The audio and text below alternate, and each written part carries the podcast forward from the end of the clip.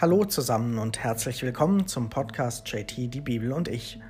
Heute lesen wir das 16. und damit auch letzte Kapitel im Markus-Evangelium und wir hören, wie der Evangelist Markus eben seinen Bericht über Jesus abschließt.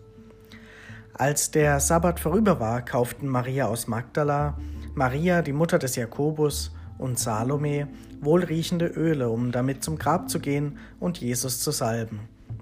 Am ersten Tag der Woche kamen sie in aller Frühe zum Grab, als eben die Sonne aufging. Sie sagten zueinander, wer könnte uns den Stein vom Eingang des Grabes wegwälzen? Doch als sie hinblickten, sahen sie, dass der Stein schon weggewälzt war, er war sehr groß. Sie gingen in das Grab hinein und sahen auf der rechten Seite einen jungen Mann sitzen, der mit einem weißen Gewand bekleidet war. Da erschraken sie sehr. Er aber sagte zu ihnen, Erschreckt nicht, ihr sucht Jesus von Nazareth, den Gekreuzigten. Er ist auferstanden, er ist nicht hier. Seht, da ist die Stelle, wohin man ihn gelegt hat. Nun aber geht und sagt seinen Jüngern und dem Petrus, er geht euch voraus nach Galiläa, dort werdet ihr ihn sehen, wie er es euch gesagt hat. Da verließen sie das Grab und flohen, denn Schrecken und Entsetzen hatte sie gepackt und sie sagten niemandem etwas davon, denn sie fürchteten sich.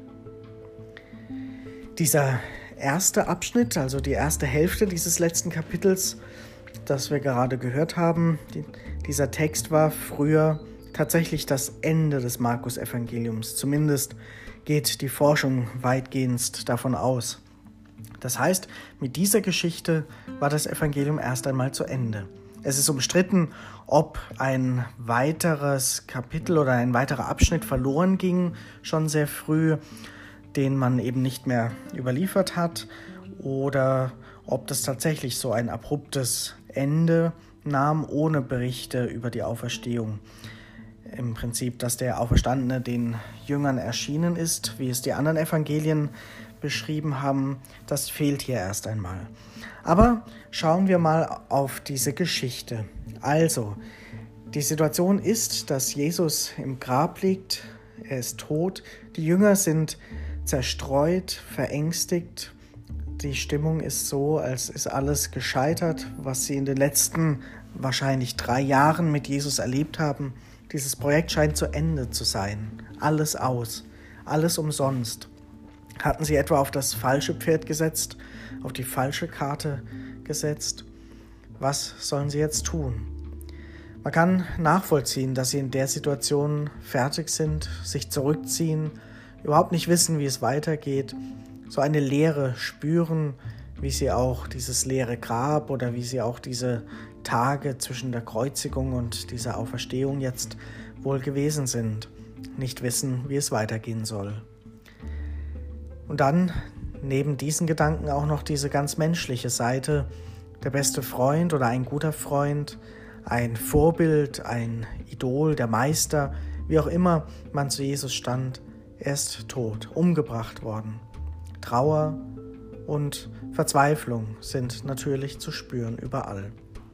Und dann, mitten da hinein, während die Jünger sich zurückziehen, gibt es die verantwortungsvollen Frauen, die ans Grab kommen und die jüdischen Bräuche vollziehen, den Leichnam zu salben, zu beten, zu trauern, sich eben noch einmal um diesen Jesus zu kümmern, noch eine letzte Tat tun zu können, eben diesen Leichnam zu ehren.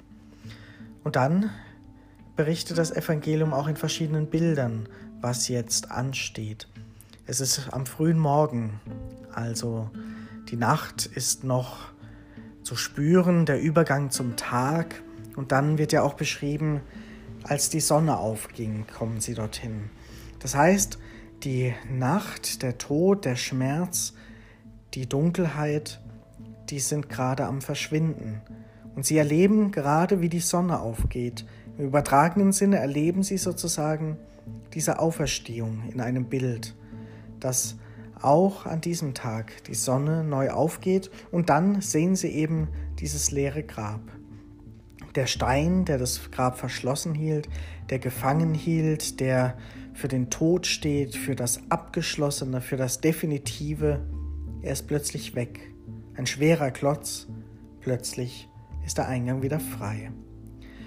Und diese Bilder, die sind natürlich auch einprägsam und die verdeutlichen, was da geschehen ist, was man ja als Mensch überhaupt nicht begreifen kann, was man nicht glauben kann eigentlich, was ja unmöglich ist, dass ein Toter wieder aufersteht, dass ein Toter wieder ins Leben kommt, dass dieser Jesus eben nicht mehr dort ist.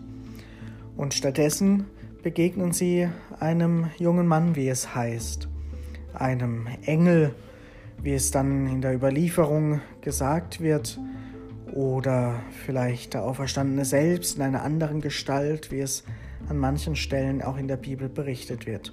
Auf jeden Fall sind die Frauen erschrocken, verständlicherweise.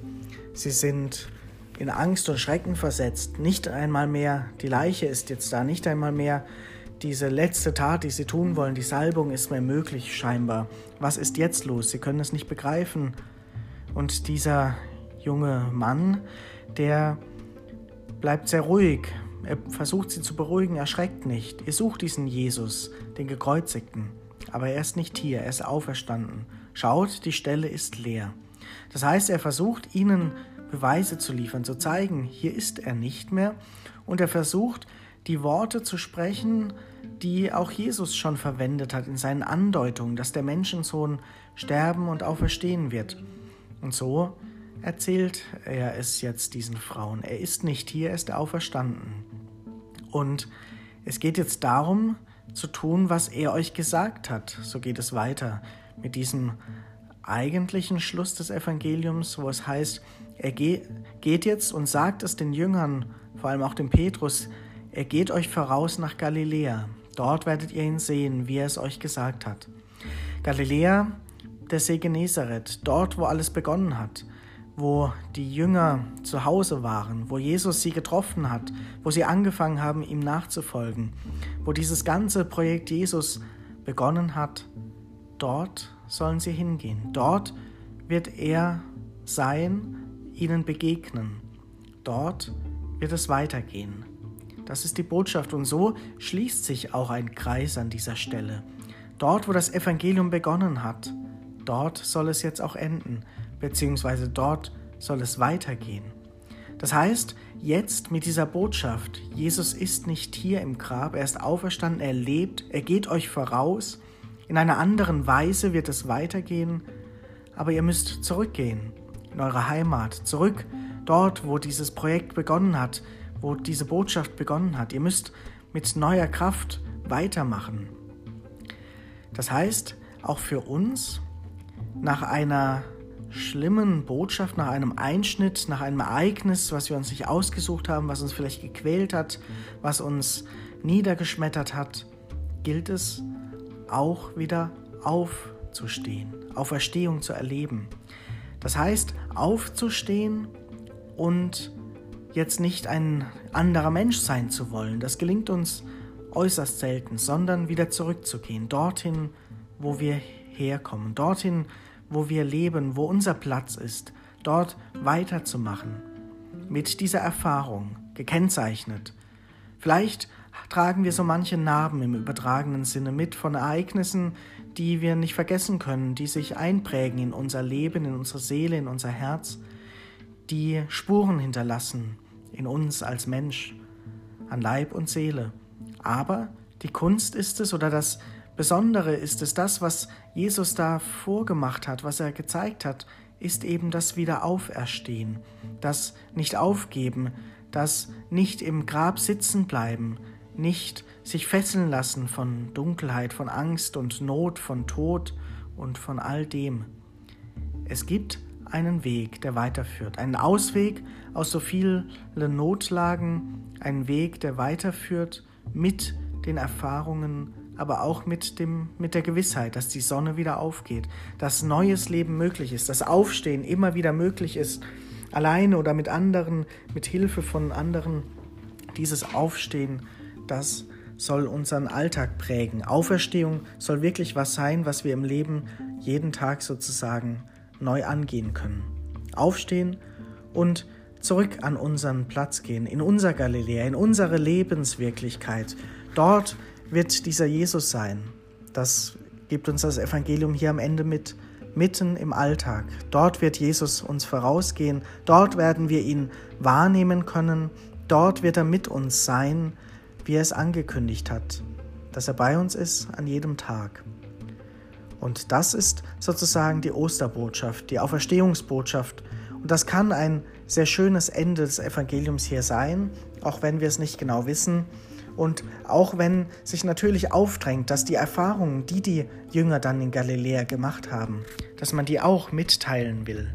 Und das tun die anderen Evangelien und das hat man wohl auch für das Markus-Evangelium dann ergänzt. Wahrscheinlich so im Zeitraum der nächsten 50 Jahre ist noch eine Geschichte an dieses Evangelium angefügt worden. Der eigentliche jetzige Schluss des Evangeliums hören wir auch diesen Teil noch. Als Jesus am frühen Morgen des ersten Wochentages auferstanden war, erschien er zuerst Maria aus Magdala, aus der er sieben Dämonen ausgetrieben hatte. Sie ging und berichtete es denen, die mit ihm zusammen gewesen waren und die nun klagten und weinten. Als sie hörten, er lebe und sei von ihr gesehen worden, glaubten sie es nicht. Darauf erschien er in einer anderen Gestalt zweien von ihnen, als sie unterwegs waren und aufs Land gehen wollten. Auch sie gingen und berichteten es den anderen, und auch ihnen glaubte man nicht. Später erschien Jesus den Elf selbst, als sie bei Tisch waren. Er tadelte ihren Unglauben und ihre Verstocktheit, weil sie denen nicht glaubten, die ihn nach seiner Auferstehung gesehen hatten. Dann sagte er zu ihnen, Geht hinaus in die ganze Welt und verkündet das Evangelium der ganzen Schöpfung. Wer glaubt und sich taufen lässt, wird gerettet, wer aber nicht glaubt, wird verurteilt werden. Und durch die, die zum Glauben gekommen sind, werden folgende Zeichen geschehen. In meinem Namen werden sie Dämonen austreiben, sie werden in neuen Sprachen reden, wenn, wenn sie Schlangen anfassen oder tödliches Gift trinken, wird es ihnen nicht schaden und die Kranken, denen sie die Hände auflegen, werden gesund werden.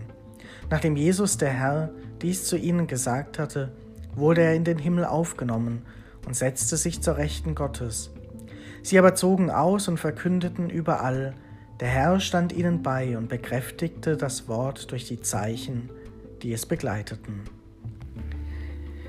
Diese Verse sind der jetzige Schluss des Evangeliums und für mich persönlich muss ich sagen, ist der erste Schluss, der ursprünglich anzunehmende Schluss, der fast schönere Schluss mit diesem Hinweis auf Galiläa, auf diesen Kreis, der sich schließt und der jetzt weitergeht und der uns sehr deutlich vor Augen führt, wie und was das mit uns zu tun hat und wie wir jetzt weitergehen sollen mit diesem Auferstehungsgedanken auch für uns. Das, was hier jetzt in den letzten Versen noch geschrieben steht, ist eben so der Bericht, der sich angleicht oder ähnlich ist wie in den anderen Evangelien diese Geschichten, die berichtet werden, dass Jesus verschiedenen Menschen, zuerst den Frauen, dann den Jüngern und auch unterschiedlichen Gruppen erschienen ist, dass sie gespürt haben, ja, er lebt wirklich, er ist da, wie auch immer sie ihn gesehen haben, wie auch immer das gewesen sein mag, sie haben eine Erfahrung gemacht, auch nach diesem Tod Jesu, nach der Auferstehung, haben sie gespürt, es geht weiter, seine Botschaft ist grenzenlos. Nicht mal der Tod kann das aufhalten, auch nicht die Situation, dass Jesus jetzt nicht mehr als Mensch hier da ist, sondern er geht mit uns. Er ist bei uns, wenn wir in seinem Namen handeln. Und diese Aufzählung, was da alles möglich sein soll, erinnert an Geschichten, die wir schon gehört haben aus dem Evangelium, wie Jesus geheilt und gehandelt hat. Und das soll noch einmal deutlich machen, dass wir jetzt in seinem Namen handeln können und sollen. Und dass auch da viel Gutes geschehen wird, dass Menschen neue Perspektiven bekommen, wenn wir ihnen diese Botschaft Jesu authentisch und lebendig rüberbringen, ihnen nahebringen, dass sie sie selbst ins Herz auffassen können, dass da etwas Großes wachsen und entstehen kann, dass eben viele Menschen diese Erfahrung von Ostern selbst machen können, dieses immer wieder Auferstehen, diese Hoffnung zu haben, das Leben leben zu können und dann zu wissen, ist mein Platz bei Gott.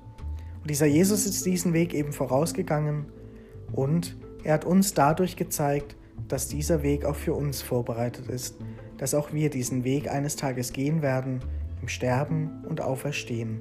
Aber dass wir hier und jetzt schon gefordert sind, solche Auferstehungsmomente für uns und für andere immer wieder zu ermöglichen, nicht aufzugeben, sondern immer wieder zu sehen, dass die Sonne aufgeht, dass der Stein weggewälzt wird und dass es immer wieder zu spüren ist. Wir leben und wir dürfen lieben. Im Namen Jesu dürfen wir seine Botschaft auch heute verbreiten und uns selber fragen, wie und wo wir sie spüren können, wie und wo wir sie umsetzen können und wie und wo wir sie auch an andere weitergeben können. Es kommt darauf an, dass wir in unser Galiläa gehen, wie es beschrieben wurde, dass wir dort spüren, Jesus ist dabei, dass wir jetzt anpacken und seine Botschaft fortsetzen, auch in dieser Zeit.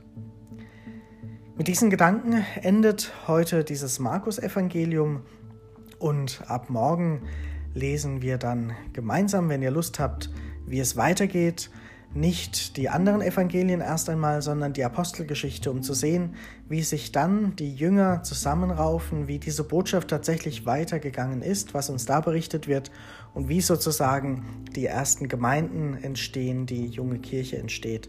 Auch da gibt es viel Spannendes zu entdecken und auch da können wir hoffentlich Anregungen für unser Christsein, für unser Menschsein herauslesen.